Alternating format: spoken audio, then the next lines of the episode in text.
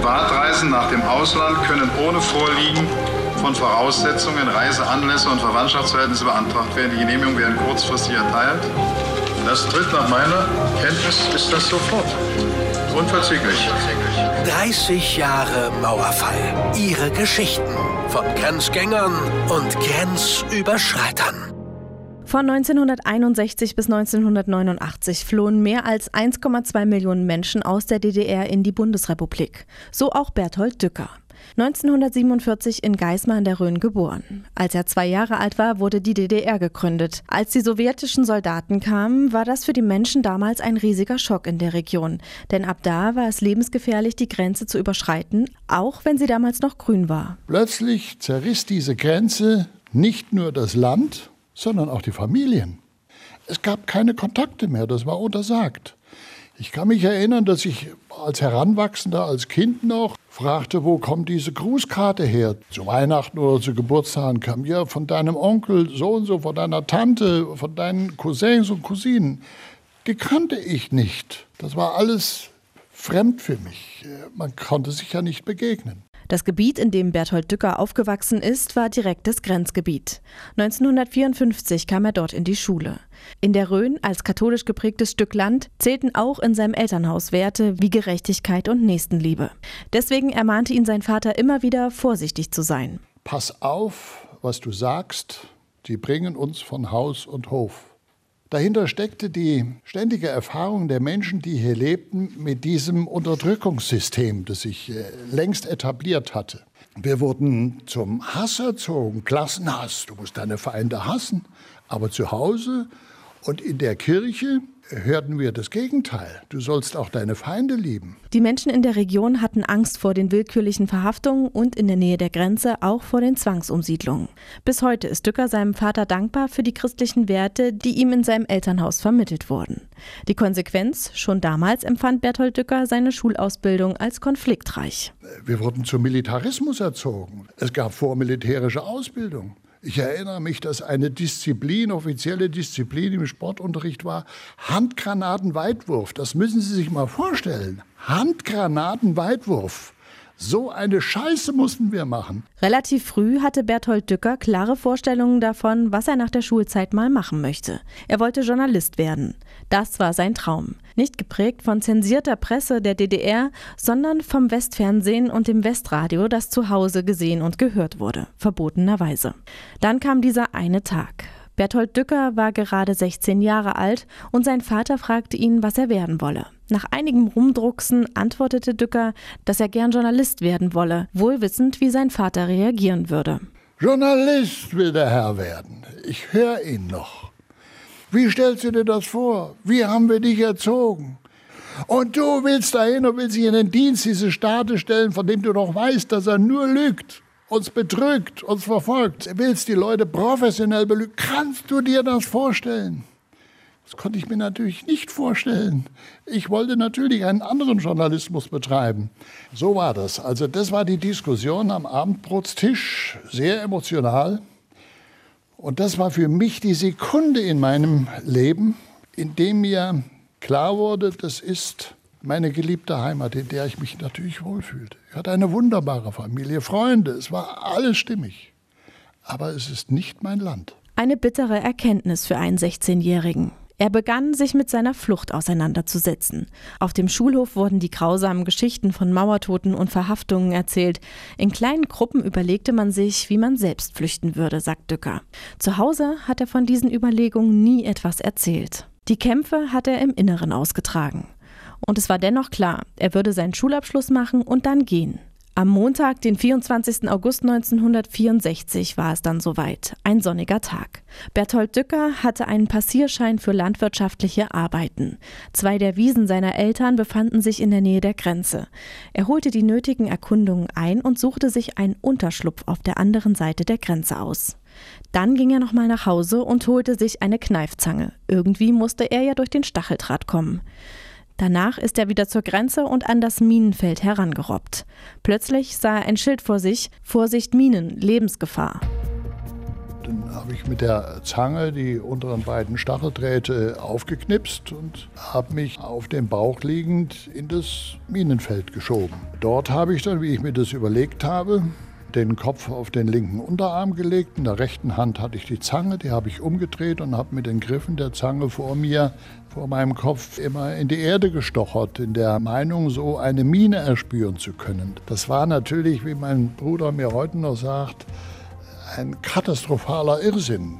Ähm, und das am helllichten Tage so zu machen. Viel schlimmer als dieses Stochern da in der Erde vor mir war ja die Frage, warum habe ich das so gemacht? Das ist das Dramatische. Ich wollte nicht, dass mir ein Bein abgerissen wird, sondern dann sollte mir deswegen das Stochern vor meinem Kopf der Kopf wegfliegt. Das müssen Sie sich mal vorstellen, mit welchen Gedanken sich 16-Jährige Menschen auseinandersetzen mussten in diesem furchtbaren Regime, das sich DDR nannte. Er kam wohlbehalten durchs Minenfeld. Dann kam das freie Schussfeld. Bertolt Dücker ging in die Hocke und sprang.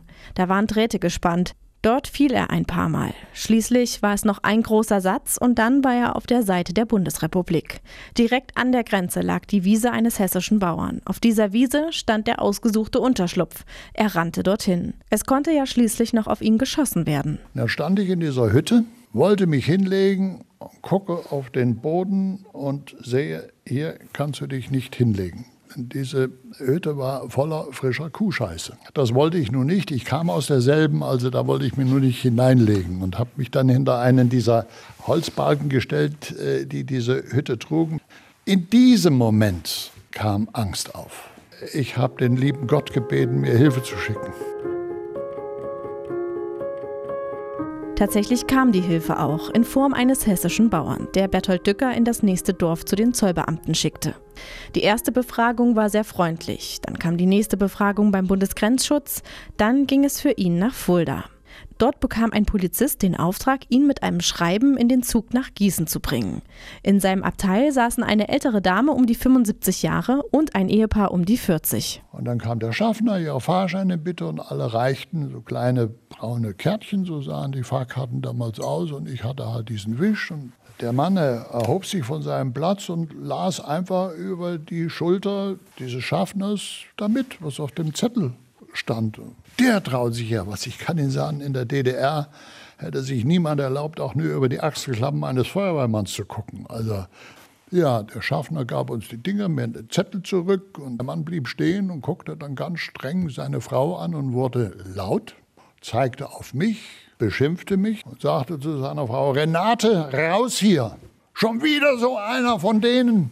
Die sind bestimmt kriminell, die nehmen uns nur die Arbeitsplätze weg. Dieselbe Scheiße, die man heute noch hört. Renate dackelte hinter diesem Affen her, der schmiss so fest die Tür zu, dass die wieder aufsprang. Und das Öhmchen mir gegenüber hatte riesengroße Augen. Ich saß da zitternd mit meinem Zettel da in der Hand und sagte, um Gottes Willen, sagte, was ist denn da auf diesem Zettel, dass der sich so erregt hat? Ich kriegte gar kein Wort raus. Ich habe ihr dann einfach diesen Wisch da gereicht und natürlich hat sie das überflogen und in Sekunden war ja klar, was ich für ein Vogel war und wo ich hergeflogen kam. Und dann stellte mir diese alte Dame nur eine einzige Frage, die mir nie wieder jemand gestellt hat. Die Frage lautete, weiß das deine Mama? Das hat mir fast das Herz zerrissen. Das war so, als hätte mir einer einen stumpfen Pfahl mitten ins Herz gerammt. Diese Frau war es dann, die an Freunde von Dückers Eltern schrieb, um Bescheid zu geben, dass ihr Sohn im Westen und gesund sei. In Gießen angekommen, kam er dann ins Flüchtlingsheim in ein Achtmannzimmer. Am nächsten Morgen nahm ihn dann einer seiner Mitbewohner mit zum Frühstück und zeigte ihm alles. Ich nahm dann wahr, dass neben meinem Teller so ein Teil lag, das ich nicht kannte. Und dann guckt man natürlich, was machen die anderen? Ach, die essen das, wenn sie ihr Brötchen oder ihre Scheibe Brot verdrückt haben. Also nahm ich auch dieses Teil in die Hand und steckte es in den Mund und wollte abbeißen. Und in dem Moment drückte dieser Zimmergenosse meinen Arm nach unten auf den Tisch zurück. In der Hand hatte ich noch dieses mir unbekannte Teil und er kam an mein Ohr und sagte, du, das ist eine Banane, die muss man erst schälen. Ich kannte keine Banane. Und er muss gesehen haben, dass ich einen Kopf wie eine Tomate äh, hatte. Und dann kam er wieder an mein Ohr und sagte, du musst dich nie schämen, das ging uns allen so. Im Anschluss begann das Notaufnahmeverfahren. Die Beamten fragten alles Mögliche. Dücker fragte, wie lange er denn noch in dem Flüchtlingslager bleiben müsse. Da guckte der mich so über den Brillenrand an und sagte, wie lange du hier bleiben musst. Das ist überhaupt noch nicht sicher, ob du hier bleiben kannst. Sag ich, wie? Muss ich in ein anderes Lager? Sagt er, nein, nein. Du bist 16 Jahre alt. Du bist noch nicht volljährig. Gott, sag ich, was heißt denn das? Ich hatte ja an vieles gedacht, aber daran nicht. Ja, ja, sagt er, erkundige dich hier. Wenn da eine Rückforderung gestellt wird, so ist das, äh, da geht's wieder zurück. Jetzt sage ich, ich kann doch nicht wieder zurück. Ich komme doch nie wieder nach Hause ins Sperrgebiet, äh, in Knast und so. Dann sagte der ganz, ganz kühl, das weiß ich, aber so sind die Gesetze. Seine Eltern hätten eine Rückforderung stellen können. Bertolt Dücker setzte auf den Verstand seines Vaters und wurde nicht enttäuscht. Seine Eltern stellten keine Rückforderung. Zu seinem Glück. Ich war am Ziel meiner Träume und ich hatte das erreicht, was ich wollte. Ich war in Freiheit und konnte nun ein selbstbestimmtes Leben in Freiheit aufbauen. Bertolt Dücker wurde Journalist, arbeitete als Chefredakteur für verschiedene Zeitungen in der Bundesrepublik. Nach der Wiedervereinigung ging er 1993 zurück in seine Heimat und wurde dort bis 2009 Chefredakteur der Südthüringer Zeitung.